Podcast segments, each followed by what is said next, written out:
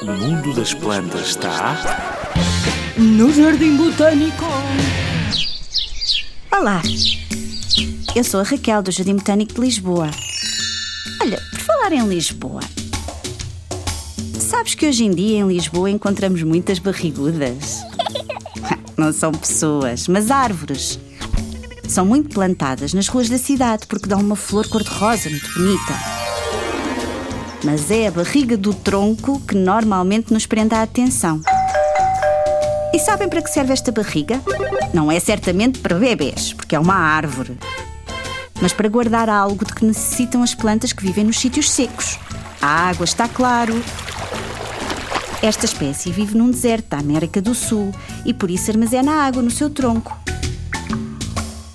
Para além disso, o tronco está cravado de picos, que evita que os animais, como os macacos, por exemplo, o possam trepar para comer os seus frutos. Sabes que todas as plantas precisam defender as sementes, porque são os seus filhotes que estão dentro dos frutos, e garantir que estas sementes são transportadas para outro sítio, com água e sais minerais só para si. Ora, os frutos grandes da barriguda parece que explodem quando estão maduros e deixam sair uns fios, brancos e leves, que carregam as sementes para longe. No tempo das nossas avós, era muito comum encher a almofada com estes fios. E tem um nome muito engraçado, sabes qual é? Sumaúma. Sumaúma. Podes ver uma grande barriguda no Jardim Botânico de Lisboa.